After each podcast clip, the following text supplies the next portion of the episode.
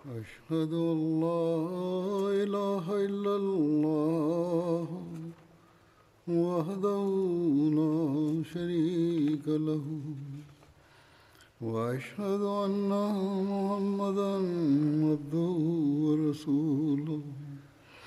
أما بعد فأعوذ بالله من الشيطان الرجيم.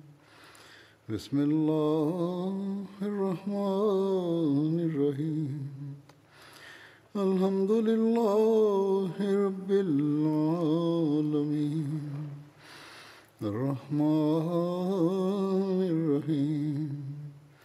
مالك يوم الدين. إياك نعبد وإياك نستعين.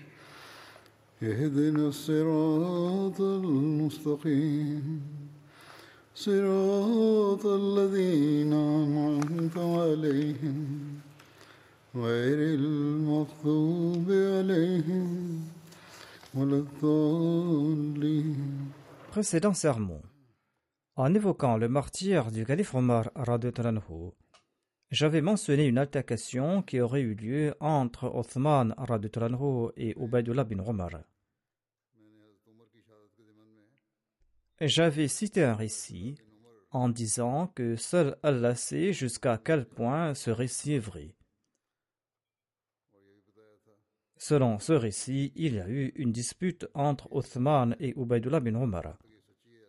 Je vous présente les faits découlant d'une recherche plus poussée à ce sujet. Quand Ubaidullah bin Omar s'en est pris à Othman eh bien ce dernier n'avait pas encore été nommé calife.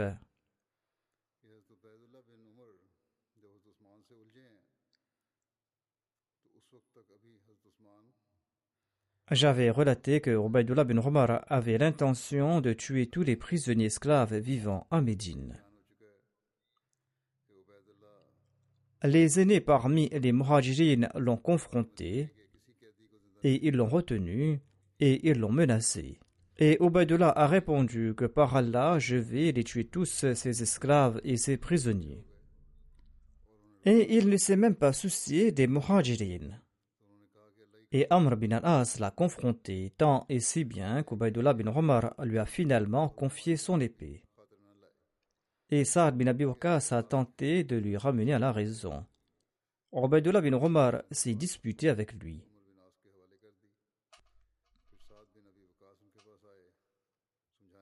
Tout comme je l'ai dit, il y a eu une empoignade avec Rothman et des disputes avec d'autres personnes.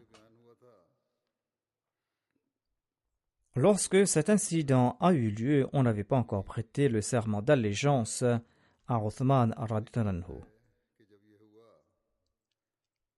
C'est-à-dire qu'il n'avait pas encore été élu calife, tout comme je l'ai dit auparavant. On dit aussi que Ubaidullah bin Omar aurait été fait prisonnier par la suite. Ubaidullah était présenté au calife Othman après son élection.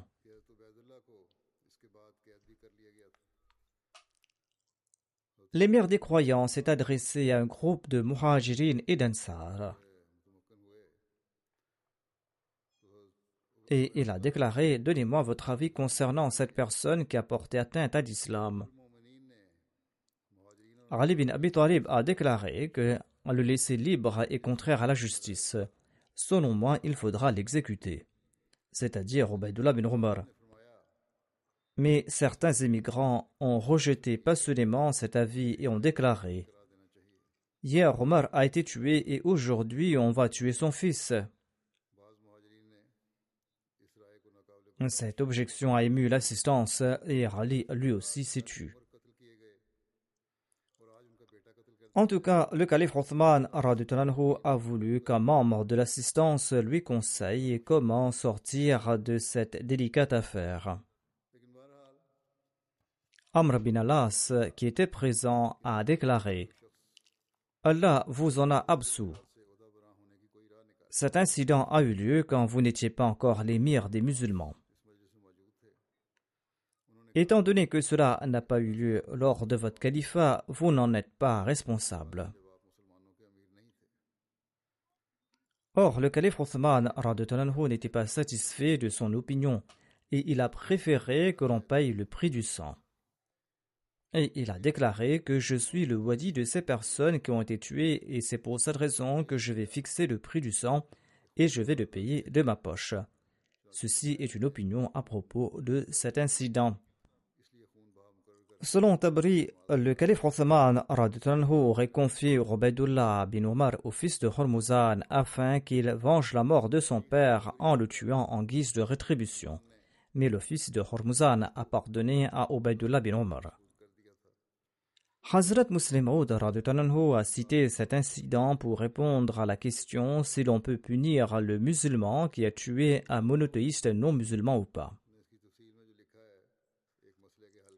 Est-ce que l'on peut punir le musulman qui a tué un monothéiste non musulman ou pas? Ceci est la question. Je vous présente de nouveau ces explications que j'avais citées dans un précédent sermon. Hazrat Muslim déclare Selon At-Tabri, Kamasban bin Hormuzan relate le meurtre de son père. Hormuzan était un chef persan et un mage, et il était soupçonné d'être impliqué dans un complot visant à assassiner le calife Omar. Ubaidullah bin Omar l'a tué sans mener aucune enquête. Le fils de Hormuzan relate que les Persans vivaient ensemble à Médine. En effet, en règle générale, le patriotisme devient prédominant dans un pays étranger. Un jour, Féroz, l'assassin du calife Omar, a rencontré mon père, c'est-à-dire Hormuzan le persan, et il avait un poignard qui était aiguisé des deux côtés. Mon père a saisi ce poignard et il lui a demandé à quoi pouvait-il servir dans ce pays. Il souhaitait lui dire que nous vivons dans un pays qui est en paix et quelle est la nécessité de telles armes. Féroz a déclaré que je l'utilise pour conduire des chameaux. Pendant qu'ils se parlaient, quelqu'un les a vus, et quand Omar a été tué par la suite, ce témoin a déclaré qu'il avait lui-même vu Hormuzan tenant le poignard de Féroz. Obadullah, le plus jeune fils de Omar, a tué mon père par la suite. Quand Othman est devenu calife, il m'a appelé et il a pris Obaidullah et me l'a remis. Et il a dit Ô mon fils, voici le meurtrier de ton père. Tu as plus de droits sur lui que nous. Va et tue-le. Je l'ai attrapé et nous sommes sortis hors de la ville. Toute personne que je rencontrais en cours de route m'accompagnait, et personne ne me confrontait. Il me demandait tout simplement de lui pardonner. Je me suis adressé à tous les musulmans et j'ai demandé si j'avais le droit de le tuer. Ils ont tous dit oui, tu as le droit de le faire. Ces musulmans ont réprimandé Obaidullah pour l'acte condamnable qu'il avait commis. Ensuite, j'ai demandé Avez-vous le droit de le reprendre d'entre mes mains? Ils ont répondu Certainement pas. Et ils ont réprimandé Obaidullah pour avoir tué mon père sans aucune preuve. Je l'ai laissé pour l'amour de Dieu et pour le bien de ces gens. Et les musulmans m'ont porté sur leurs épaules dans la liesse, et par là je suis arrivé chez moi sur la tête et les épaules des gens, et ils ne m'ont pas permis de marcher sur le sol. Ce récit prouve que la pratique des compagnons était qu'ils tuaient le meurtrier musulman d'un non-musulman. Cela prouve également que quelle que soit l'arme utilisée, le meurtrier doit être condamné à mort. Cela prouve aussi que c'est l'État qui arrête et qui punit le tueur. Ce récit démontre que c'est le calife Othman qui avait arrêté Ubaidullah bin Omar et c'était bien lui qui avait remis Ubaidullah au fils de Hormuzan pour le faire tuer. Ubaidullah n'a pas été poursuivi ni arrêté par aucun des héritiers de Hormuzan. Il est également nécessaire de dissiper ce soupçon ici, dit le musulman Aoud. Les héritiers des tués doivent-ils punir le condamné comme Rothman l'a fait ou est-ce que c'est l'État lui-même qui doit le faire? Il ne faut pas oublier que cette question est auxiliaire et que l'islam l'a laissée ouverte selon les exigences de chaque époque. L'État peut adopter ce qu'il juge être le plus efficace en fonction de sa société et de ses conditions. Et il ne fait aucun doute que les deux méthodes sont utiles dans des situations particulières. Après avoir présenté cette explication, je présente d'autres récits à propos du calife Omar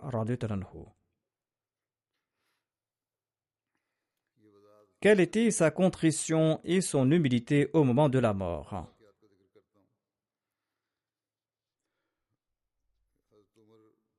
Son fils déclare Mon père m'a dit Faites preuve de modération concernant mon linceul. Si Allah a réservé quelque bien pour moi, il m'accordera un vêtement meilleur. Et si je ne le mérite pas, il m'en privera et il le fera rapidement.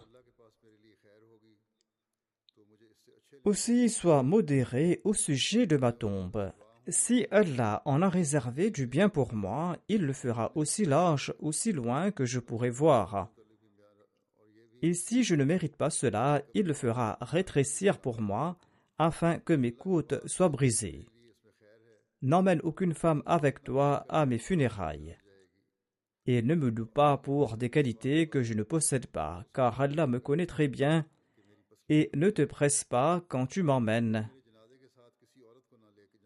Si Allah a réservé du bien pour moi, alors vous m'envoyez vers ce qui est meilleur pour moi. Et si c'est le contraire, eh bien, vous allez retirer ce mal que vous portez sur vos épaules. Il a déclaré plutôt que Empressez-vous de m'emporter au cimetière. Si Allah a réservé du bien pour moi, eh bien, vous allez m'envoyer vers ce qui est meilleur pour moi. Si c'est le contraire, eh bien, vous allez retirer ce mal que portent vos épaules.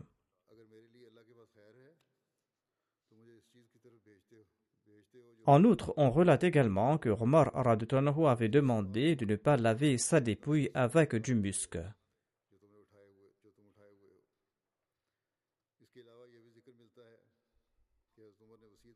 Othman bin Affan relate Je suis parti chez le calife Omar quand sa tête était sur la cuisse de son fils Abdullah bin Omar. Le calife Omar a dit à son fils de mettre son visage sur le sol. Abdullah a répondu que ma cuisse et le sol sont égaux c'est-à-dire qu'il n'y a pas de grande distance entre les deux. Pour la deuxième ou la troisième fois, le calife Omar a dit Il vaudra mieux que tu places ma tête contre la terre. Puis Omar a joigni ses jambes. Le narrateur déclare J'ai entendu le calife Omar dire que ma mère et moi mériterons la destruction si Allah ne me pardonne pas. Et il a répété cela jusqu'à sa mort. Simak Hanafi déclare J'ai entendu Ibn Abbas déclarer J'ai dit au calife Omar Allah a fait construire de nouvelles villes grâce à vous, et nous avons remporté de nombreuses victoires grâce à vous, et vous avez accompli telle ou telle œuvre. Sur ce, le calife Omar a déclaré Je souhaite être sauvé de telle sorte qu'il n'y ait pour moi ni récompense ni fardeau. C'est-à-dire que je ne suis pas fier du fait que j'ai accompli de grandes œuvres et que j'ai remporté de grandes victoires. Je souhaite que la crainte d'Allah prévale et je suis inquiet pour ma vie dans le delà. Zaid bin raconte de son père que lorsque l'heure de la mort de Omar approchait, il a déclaré Vous doutez de moi au sujet de l'émirat, par Dieu, je souhaite être sauvé de telle manière qu'il n'y ait aucun tourment et aucune récompense pour moi.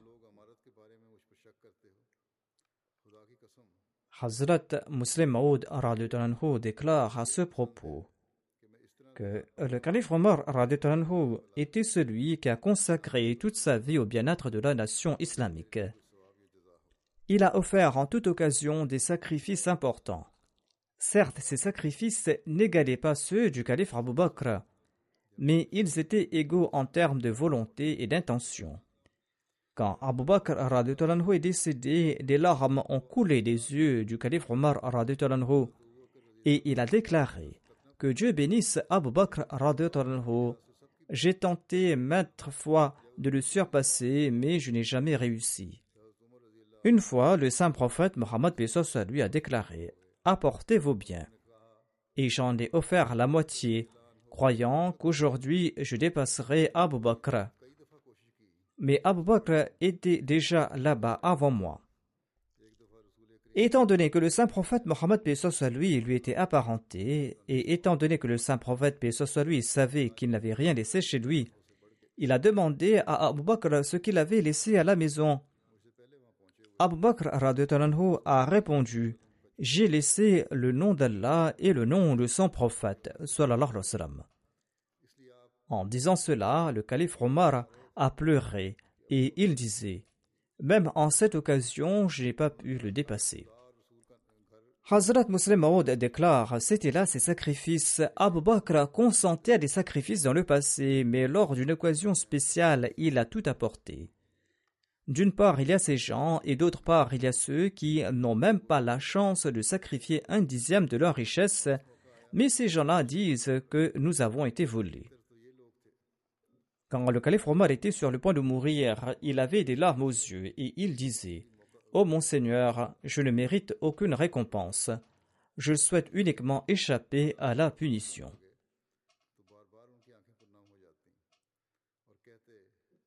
Son fils Abdullah relate l'enterrement et la prière funéraire.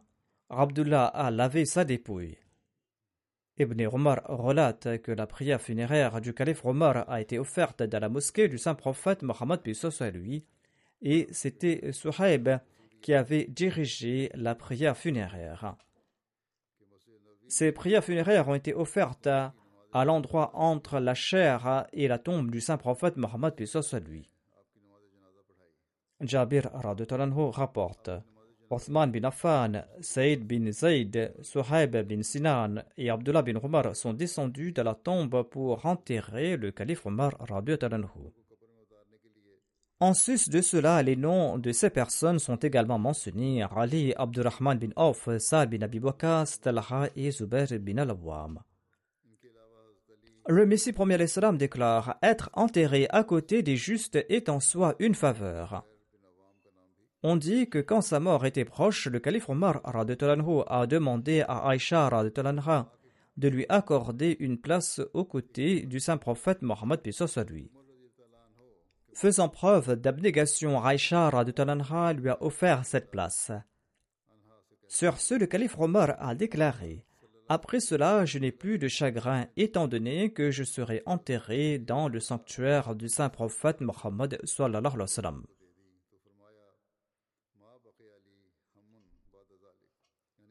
Le Messie premier Islam déclare Allah ne laisse pas partir à la perdition celui qui s'accroche au pan d'Allah avec une passion parfaite, même si tout le monde devient son ennemi. Celui qui cherche Allah ne subit aucune perte et aucune privation. Allah n'abandonne pas les véridiques. Dieu est grand. Ô combien éminent était la sincérité d'Abu Bakr et de Rumbar. Ils ont tous deux été enterrés dans un lieu si béni que si Moïse et si Jésus étaient vivants, ils auraient été envieux et auraient souhaité y être enterrés. Or, ce statut ne se mérite pas par le simple souhait et ne peut être confié uniquement en raison du désir de mériter ce statut. Il s'agit d'une miséricorde éternelle de la part du Seigneur glorieux, et cette miséricorde n'est accordée qu'à ceux qui s'attirent la grâce divine depuis l'éternité.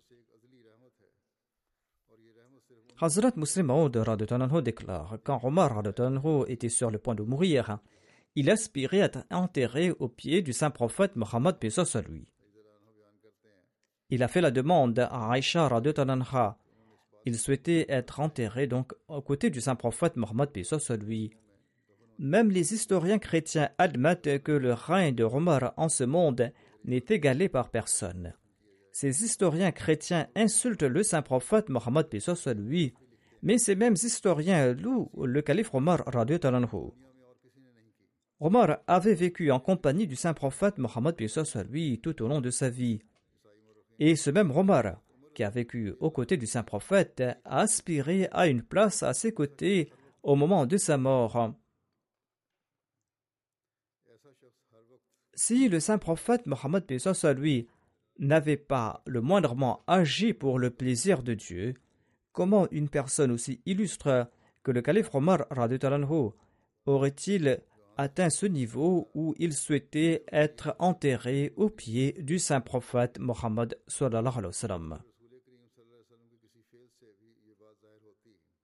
C'est en raison du statut du saint prophète Mohammed lui que le calife Omar a également voulu mériter une place à ses pieds.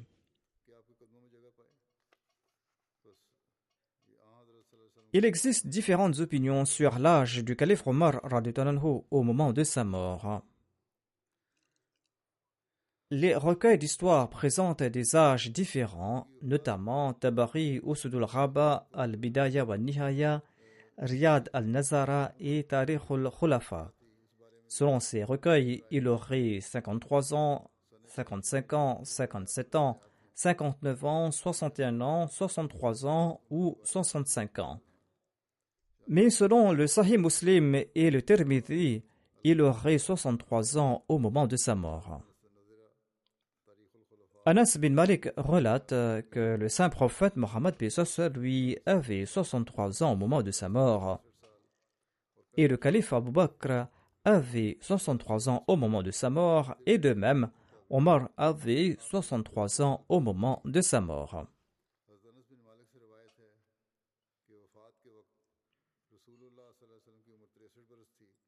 Je vous présente les réactions de certains compagnons suite à la mort du calife Omar Ibn Abbas déclare La dépouille du calife Omar a été placée et les gens se sont réunis autour de lui. Ils ont prié avant de soulever sa dépouille et ils ont accompli sa prière funéraire. J'étais aussi présent parmi eux.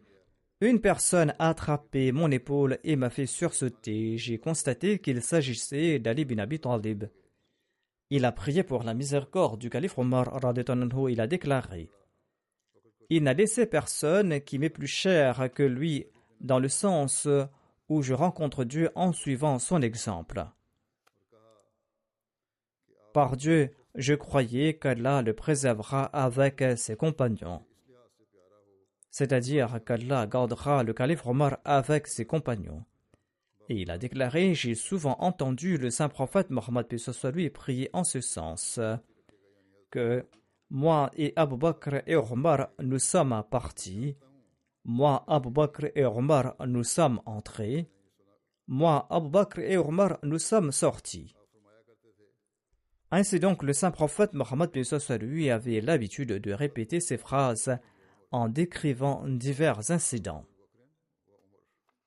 Jafar bin Mohammed raconte de son père que la dépouille du calife Omar bin Khattab a été lavée, enveloppée dans son linceul et placée sur un lit.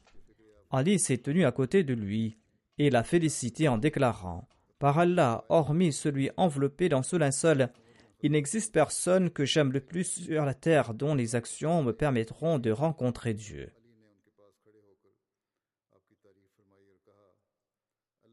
Abu Makhlad déclare Ali bin Abi Talib a déclaré Avant que le saint prophète Mohammed lui ne décède, nous avions su qu'après lui, Abu Bakr était le meilleur d'entre nous. Et avant qu'Abu Bakr ne décède, nous avions su que Omar était le meilleur d'entre nous. Zayd bin Wahab relate Nous sommes partis voir Abdullah bin Masoud il a tellement pleuré en mentionnant le calife Omar que ses larmes ont mouillé les cailloux. Puis il a déclaré le calife Omar était une forteresse pour l'islam. Les gens qui entraient n'en sortaient pas. Il était une forteresse solide et les gens qui y entraient n'en sortaient pas. Mais après sa mort, cette forteresse s'est fissurée et les gens sont en train d'abandonner l'islam. Abu Wail relate Abdullah bin Masoud a déclaré que si la connaissance du calife Omar était placée sur un plateau de la balance et la connaissance de tous les autres êtres humains était placée sur l'autre plateau, celui du calife Omar serait le plus lourd. Abu il a déclaré J'en ai parlé à Ibrahim. Il a déclaré Par Dieu, cela est vrai. Abdullah bin Masoud a ajouté J'ai demandé ce qu'il a dit. Après la mort du calife Omar, neuf dixièmes de la connaissance a disparu. Anas a déclaré Quand Omar bin Khattab est tombé en martyr, Abu Talha a déclaré Il n'y a pas de maison citadine ou bédouine en Arabie qui n'a pas été affectée par le martyr du calife Omar. C'est-à-dire qu'il aidait toutes ces personnes et certainement elles seront affectées par son départ. Après les funérailles du calife Omar, Abdullah bin Salam s'est tenu tout près de son lit et il a déclaré Ô Omar, quel grand frère en islam étais-tu? Tu étais généreux en faveur de la vérité et avare pour le mensonge. Au moment de la concorde, tu faisais montre d'entente et au moment de se mettre en colère, tu te mettais en colère. Tu étais pur d'esprit et magnanime, et tu ne faisais pas de louanges déplacées et tu ne médisais pas non plus. Selon un récit, Saïd bin Zayd a pleuré suite à la mort du calife Omar Quelqu'un lui a demandé Ô oh, Abul Arwar, pourquoi pleures-tu? Il a répondu Je pleure pour l'islam. Certainement, sa mort a causé un grand vide, un vide qui ne sera jamais comblé jusqu'au jour de la résurrection. Ibn Omar déclare Durant la vie du saint prophète Mohammed nous avions l'habitude de dire que le meilleur après lui dans sa Ummah est Abu Bakr. Vient ensuite Omar et enfin Othman. Qu'Allah soit content d'eux. Huzaifa a déclaré L'exemple de l'islam à l'époque du calife Omar était comme celui qui était sur la voie du progrès continu. Quand il est tombé à martyr, cette période a tourné le dos et cette période a continué à reculer. Voici le compte-rendu des épouses et des enfants du calife Omar Il avait en tout dix épouses à différentes époques. Et de ses mariages, il avait eu neuf fils et quatre filles. Parmi ses filles, il avait Hafsa qui était l'épouse du saint prophète Mohammed Sa première épouse se nommait Zainab bin Mazoun. Elle était la sœur d'Othman bin Mazoun. Elle a donné naissance à Abdullah Abdurrahman Akbar et Hafsa. Son épouse Umm bint Ali bin Abi Abu Talib a donné naissance à Zaid Akbar et Ruqayya. Mulaka bin Jarwal était également connue comme Umm Elle a donné naissance à Zaid, à Asghar et à Ubaidullah.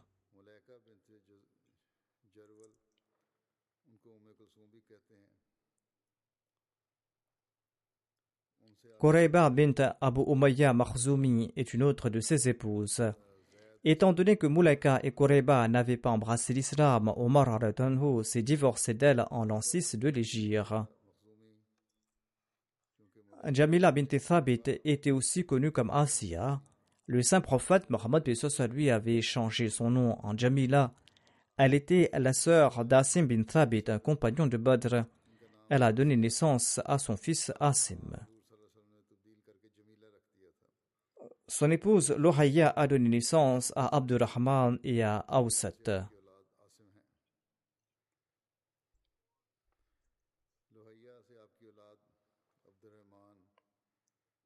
On dit qu'elle était une Umm Walad, c'est-à-dire une esclave qui a été affranchie, car elle avait donné naissance à ses enfants. La mère d'Abdurrahman Asghar était une autre Umm Walad. Umm Hakim bin Harith a donné naissance à Fatima. Fokaiha a quant à elle donné naissance à Zainab. Antekar bint Zayd lui a donné Ayaz comme enfant.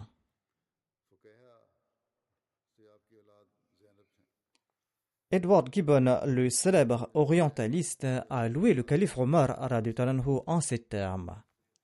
L'abstinence et l'humilité d'Omar n'étaient pas inférieures aux vertus d'Abu Bakr. Sa nourriture se composait de pain d'orge et de dattes. Sa boisson était de l'eau. Il prêchait dans une chemise déchirée et en lambeaux en douze endroits. Le gouverneur persan, qui rendit hommage à ce vainqueur, le trouva endormi parmi les mendiants sur les marches de la mosquée des musulmans. L'économie est la source de la libéralité et les augmentations des revenus ont permis à Omar d'établir une juste et perpétuelle récompense pour les services passés et présents des fidèles. Insouciant de ses propres rétributions, il attribua à Abbas, l'oncle du prophète, paix soit lui, la première et la plus généreuse allocation de 25 000 dirhams en pièces d'argent. 5 000 furent attribués à chacun des vétérans du champ de bataille de Badr. Et le dernier et le plus bas des compagnons du saint prophète Mohammed lui recevait la récompense annuelle de 3 000 pièces d'argent.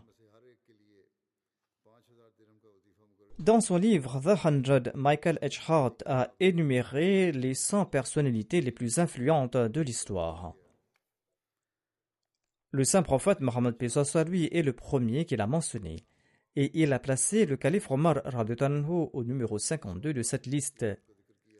Il écrit que Omar bin al-Khattab était le deuxième et probablement le plus grand des califes musulmans il était un contemporain plus jeune de Mohammed et à l'instar du prophète, il était né à la Mecque. L'année de sa naissance est inconnue, mais c'était peut-être en l'an 586. Omar était à l'origine l'un des adversaires les plus acharnés de Mohammed et de sa nouvelle religion. Soudainement, cependant, Omar s'est converti à l'islam, et par la suite il était un de ses plus fervents partisans. Le parallèle avec la conversion de Saint Paul au christianisme est frappant. Omar est devenu l'un des plus proches conseillers du saint prophète Mohammed et il le resta tout au long de la vie de celui-ci. En 632, Mohammed mourut sans avoir nommé de successeur. Omar a rapidement soutenu la candidature d'Abu Bakr, un proche collaborateur et beau-père du prophète.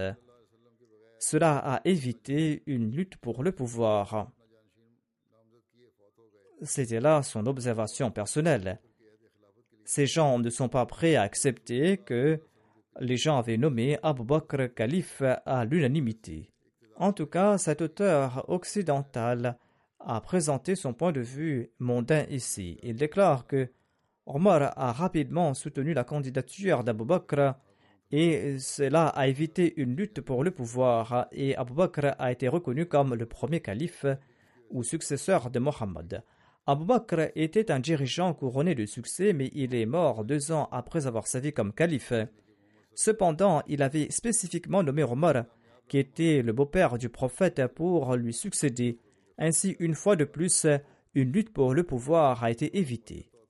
Ici, encore une fois, il porte un regard mondain sur euh, cette situation, mais en tout cas, il est en train de louer le calife Omar. Il déclare Omar est devenu calife en 634 et conserva le pouvoir jusqu'en 644, et il fut assassiné cette année à Médine par un esclave persan. Sur son lit de mort, Omar a nommé un comité de six personnes pour choisir son successeur, évitant de nouveau une lutte armée pour le pouvoir. Le comité a choisi Uthman, le troisième calife qui a régné de 644 à 656 de l'ère chrétienne.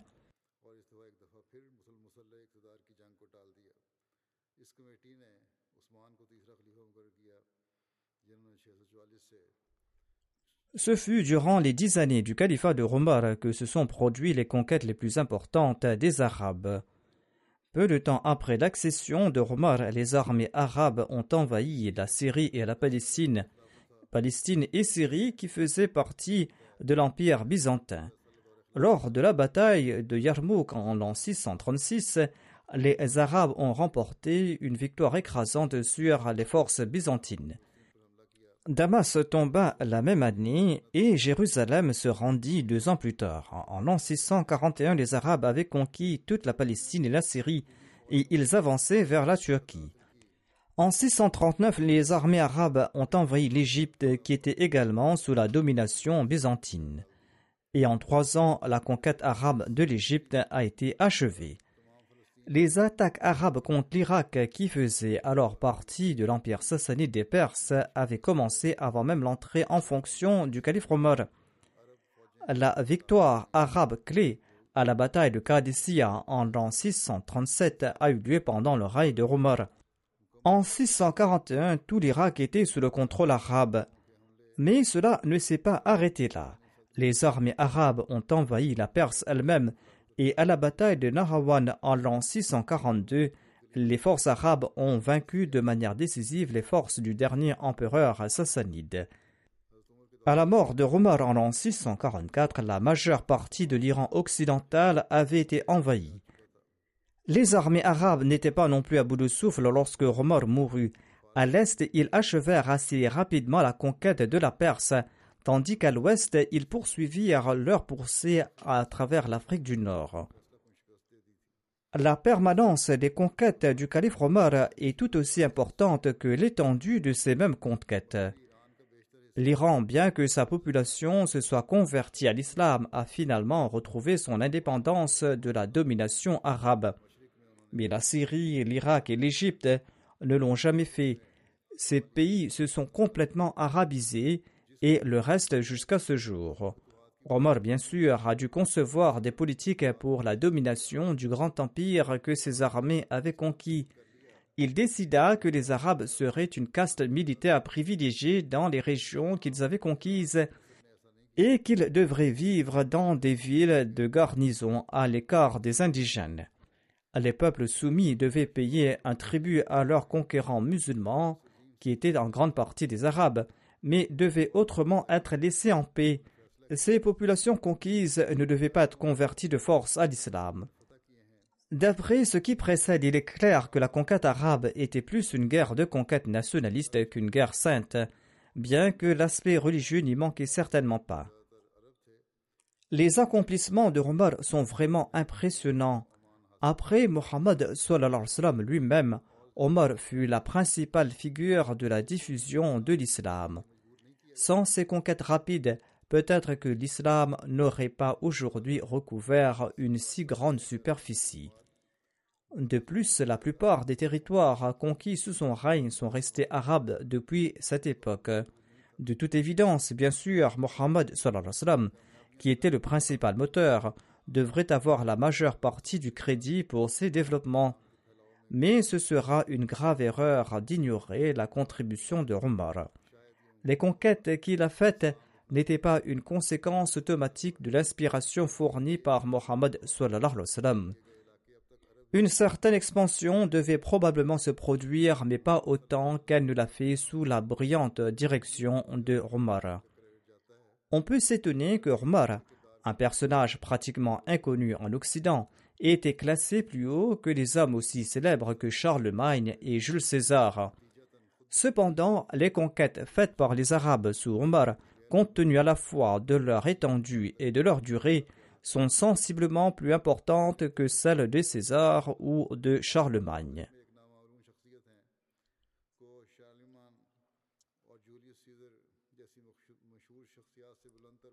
Dans son livre History of the Arabs, le professeur Philippe Kahiti déclare quant à lui De manière simple et frugale, Omar, énergique et talentueux, était de taille imposante et d'un physique fort, et il avait une tête chauve, et il a continué au moins pendant un certain temps après être devenu calife à subvenir à ses besoins par le commerce, et il a vécu toute sa vie dans un style aussi simple que celui d'un cher bédouin. En fait, Omar, dont le nom, selon la tradition musulmane, est le plus grand dans l'islam primitif après celui de Mohammed, eh bien, il a été cité en exemple par les écrivains musulmans pour sa piété, pour sa justice et pour sa simplicité patriarcale, et il est traité comme la personnification de toutes les vertus d'un calife. Son caractère irréprochable est devenu un modèle à suivre pour tous les successeurs consensueux. Il possédait, nous dit-on, une seule chemise et un seul manteau, dont les parties rapiécées étaient visibles. Il dormait sur un lit de feuilles de palmier, et il n'avait d'autre souci que le maintien de la pureté de la foi et le maintien de la justice et l'ascendant et la sécurité de l'islam et des Arabes. Je mentionnerai d'autres parties à ce propos à l'avenir, Inshallah. Je souhaite à présent mentionner quelques personnes qui sont décédées récemment. La première personne est Mukarrama Sahibzadi Asifa Masouda Begum Sahiba, qui était l'épouse du docteur Miza Mubashir Ahmad Seb, fils de Hazrat Miza Bashir Ahmad Sahib. Elle est décédée récemment à l'âge de 92 ans. Inna lillahi wa inna ilahi raji'un. La défunte était la petite fille du Messie premier islam et la fille cadette de Hazrat Nawab Mubaraka Sahiba et de Hazrat Nawab Muhammad Ali Khan. Par la grâce d'Allah, elle était la belle-fille de Hazrat Mizabashir Ahmad Sahib. Elle était Moussia. Elle laisse dans le deuil un fils et quatre filles. Son fils Tariq Akbar déclare à son sujet Notre mère a toujours été fidèle envers la Jamaat et le califat. Elle a toujours tenté de servir la Jamaat et de s'acquitter de sa wasiya. Elle avait complété le paiement de sa hissa jaydad au cours de son vivant. Elle cotisait également au nom des défunts chaque année. Elle aidait les pauvres généreusement et discrètement. Elle me disait à propos des employés que ils sont comme tes frères et sœurs, prends soin d'eux. Elle a tenté de respecter les liens de parenté et tenté de ne jamais blesser personne, et elle accomplissait ces soins-là avec diligence et respectait les droits d'Allah et les droits des gens. Naïma Sahiba, sa belle-fille, déclare Lorsque la construction de notre maison a été achevée aux États-Unis, elle nous a conseillé d'accomplir des prières nawafil dans chaque pièce et dans chaque coin de cette maison avant d'y apporter nos effets. Après la mort de ma mère, elle m'a dit de ne pas penser que je suis sans mère et de la considérer comme ma mère. En réalité, elle était emplie d'amour et priait beaucoup pour moi et m'aimait plus que ses filles.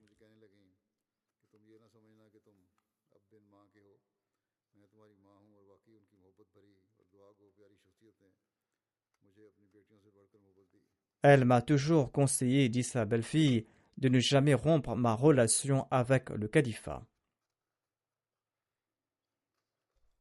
J'étais moi-même apparenté à la défunte de différentes manières. Elle était la sœur de ma grand-mère par l'intermédiaire de ma deuxième mère, et c'est pour cette raison que j'appelais la défunte ma grand-mère, et elle était aussi ma tante maternelle et paternelle. Mais malgré toutes ces relations que j'avais avec la défunte, celle-ci disait que je suis toujours soumis au calife.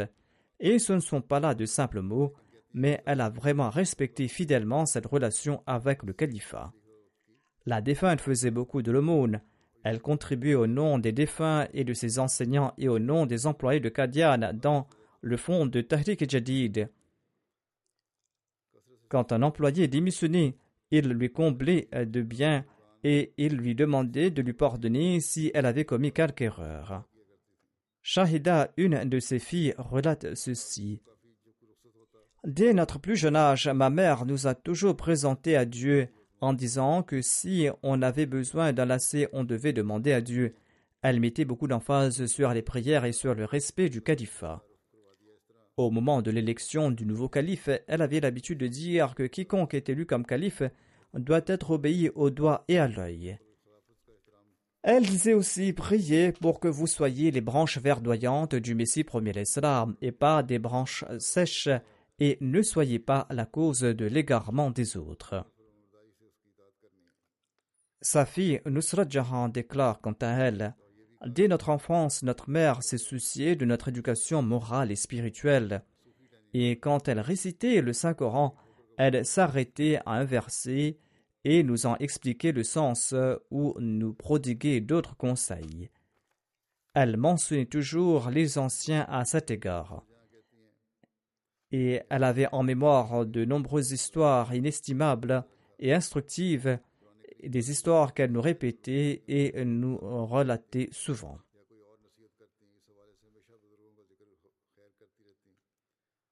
Fawzia Shamim, la présidente Lajina du district de Lahore, qui est également la fille de Hazrat Nawab Amtul Hafiz Begam Saheba, déclare La défunte était une dame extraordinaire. Chaque fois qu'on lui demandait de faire un don, elle le faisait généreusement. Parfois, elle avait l'habitude de promettre des dons oralement et parfois sur des bons. Elle avait l'habitude de payer un gros montant pour les dons et elle disait également de ne le mentionner nulle part. Elle était une femme très simple dans ses affaires personnelles. Elle était si simple que certains la considéraient comme avare. Elle vivait dans la simplicité, mais elle était très généreuse dans ses aumônes.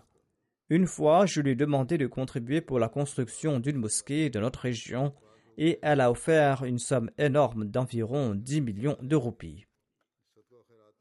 Razia, sa petite fille, déclare quant à elle Depuis mon enfance, elle nous a toujours donné de bons conseils, et elle m'encourageait à prier pour que j'aie une bonne fortune, et elle m'a toujours encouragé de prier en ses sens dès ma jeunesse.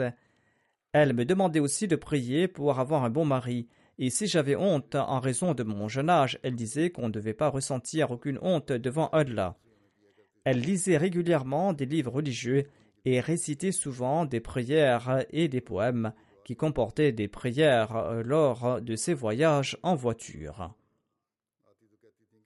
Qu'Allah accorde son pardon à la défunte et qu'Allah lui accorde sa miséricorde et qu'Allah permette aussi à ses enfants et à ses descendants de suivre sa voie. La deuxième personne que j'évoquerai aujourd'hui se nomme Clara Appa. Elle était l'épouse de Roland Sanbayev, l'ancien émir du Kazakhstan. Elle est décédée le mois dernier. Inna lillahi wa inna ilayhi raji'un. Atawrab Chima, missionnaire au Kazakhstan, écrit ceci. La défunte a fait la Baïra en l'an 1994 ou 1995 elle appartenait à une famille très connue au Kazakhstan. Son mari, Roland Sanbayev, était le premier émir de la Jamaat du Kazakhstan et il était aussi le conseiller du président de la République du Kazakhstan. Il était également un écrivain en langue kazakh bien connu. Madame Clara elle-même était une très bonne traductrice et écrivaine. La création de la Jamaat du Kazakhstan revient à Madame Clara et à son mari, M. Roland.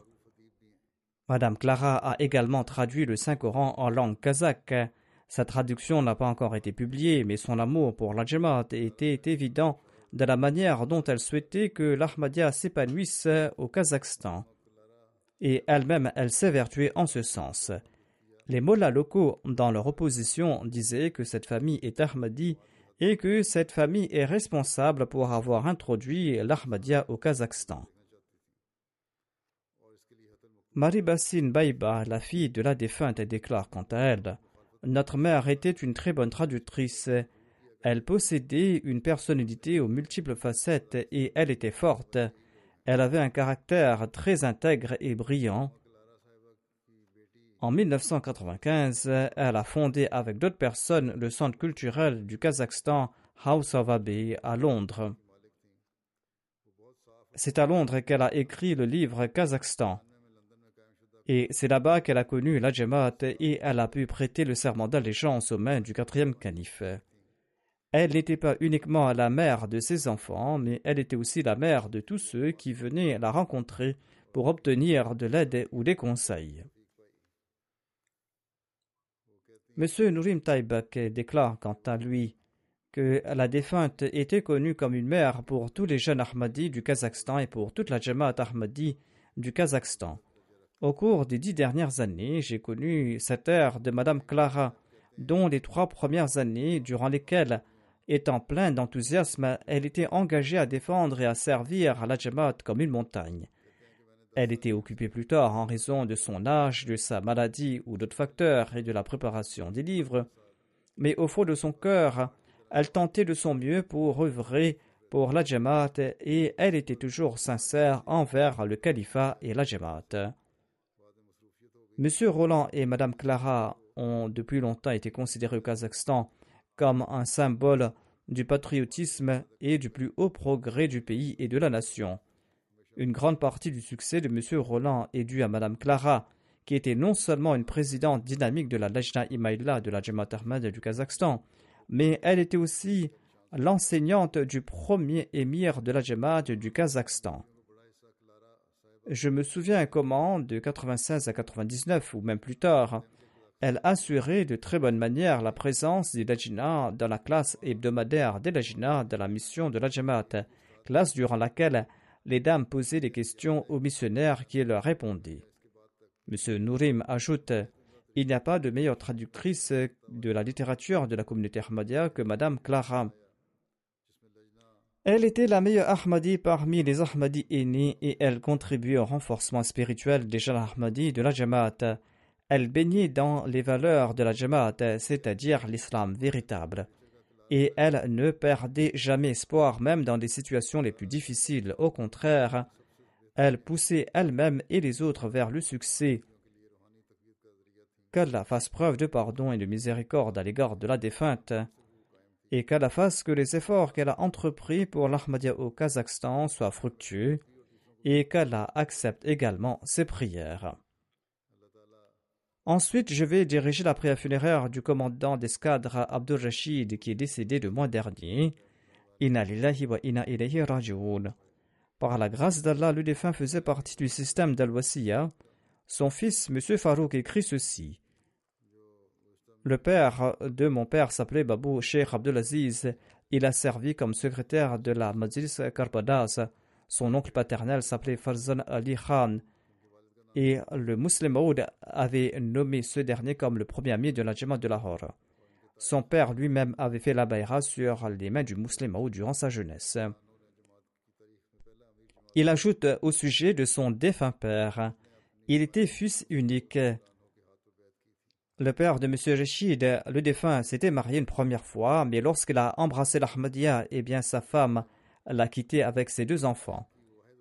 Le père du défunt s'est remarié et de ce mariage est né Rachid Saab le défunt. Le fils du défunt ajoute Mon père était très obéissant envers ses parents, il les servait toujours et il faisait tout ce qu'il lui ordonnait de faire. Jusqu'à la partition, mon père a étudié à Kadian. Il ajoute lors de la partition, eh bien, il a accompagné différentes caravanes pour se rendre à Lahore. Ensuite, il faisait partie des familles pionnières de Rabwa avec ses parents. Dans les alentours de l'année 1954, il a rejoint l'armée de l'air. Il a été affecté dans différentes bases aériennes. Là où il était présent, il évoquait ouvertement l'Ahmadiyya. Le gouvernement pakistanais l'avait envoyé en Libye pendant quelques années, et en dépit du fait que dans son dossier il était écrit qu'il était un Kadiani et qu'il n'était donc pas autorisé à partir. Mais son supérieur l'avait quand même envoyé en disant que je ne connais pas d'autres officiers comme toi. Le fils du défunt ajoute Mon père racontait qu'une fois il a rencontré l'ambassadeur du Pakistan en Libye. Lorsqu'il est entré dans le bureau de l'ambassadeur, hein, sur le côté, il avait des livres et des pamphlets contre la communauté en langue arabe. Courageusement, mon père a demandé à l'ambassadeur qu'est-ce que cela faisait ici et pourquoi il les avait gardés. L'ambassadeur a répondu qu'il s'agissait de futilités et qu'il ne devait pas s'en faire. Ceci a été imprimé par le gouvernement de Zalrock il nous a envoyé cela pour que nous distribuions cela dans ces pays et il a envoyé cela dans toutes les ambassades pakistanaises dans les pays arabes. En 1982, lorsque le quatrième calife était en Espagne, eh bien, il a nommé le défunt émir de la communauté de la Libye. Il avait écrit lui-même la lettre. Ainsi donc, le défunt était le premier amir de la communauté Ahmadiyya en Libye. Le défunt était régulier dans ses prières Ceci est un devoir de tout croyant, mais il faisait également régulièrement la récitation du Saint-Coran et il était aussi très régulier dans le règlement de ses cotisations. Avant son décès, il avait déjà réglé sa Hissa Ahmad. Il a réglé également ses cotisations de Jadid et de Tahrik Jadid de la part de ses ennemis.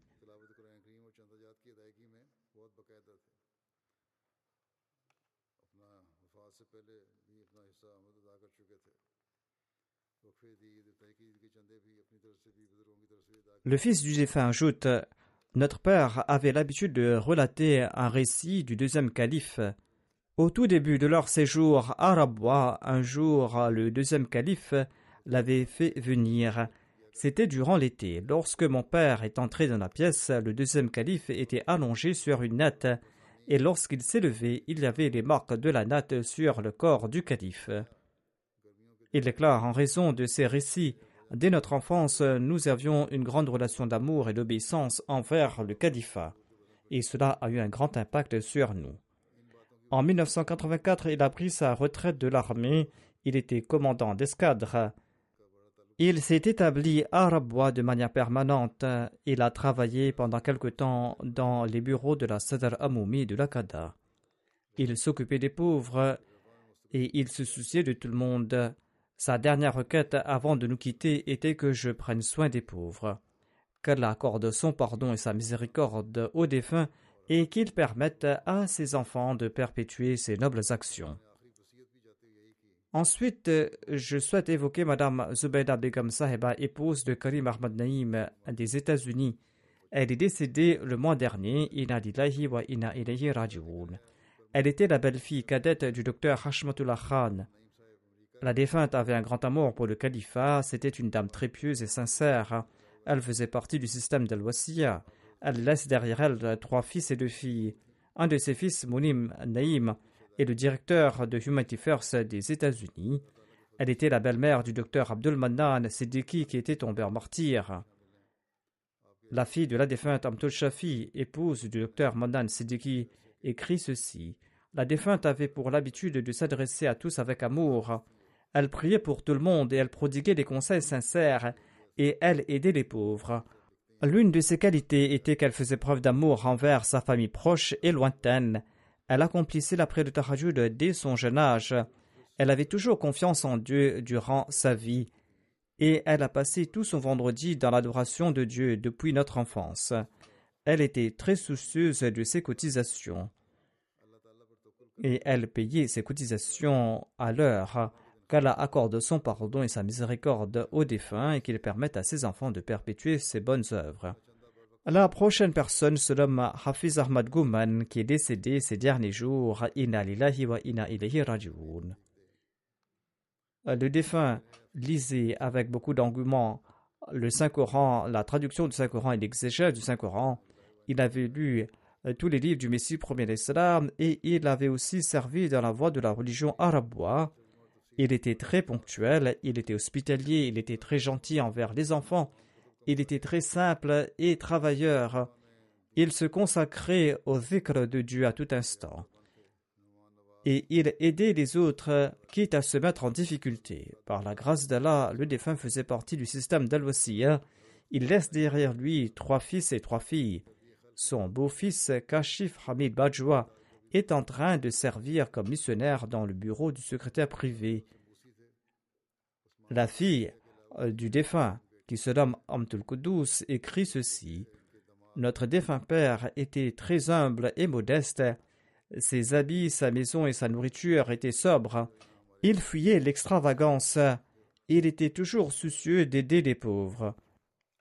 En dépit du fait qu'il avait très peu de moyens, il dépensait moins sur lui et plus pour aider ceux qui étaient dans le besoin. Qu'Allah accorde son pardon et sa miséricorde aux défunts et qu'il permette à ses enfants de perpétuer ses bonnes œuvres.